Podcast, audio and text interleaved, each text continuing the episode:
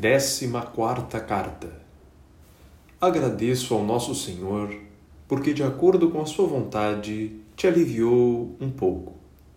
Frequentemente tenho estado perto de expirar, ainda que nunca me senti tão satisfeito como então.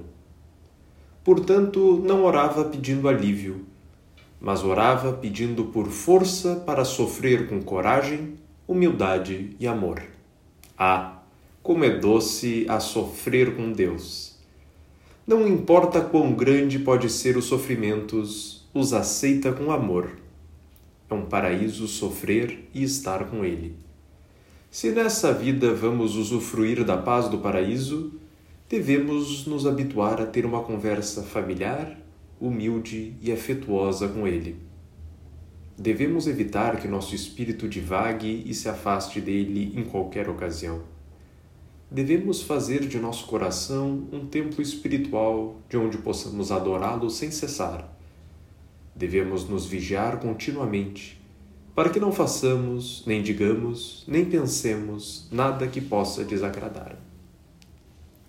Quando ocupamos assim nossa mente com Deus, os sofrimentos chegam a ser cheios de unção e consolação.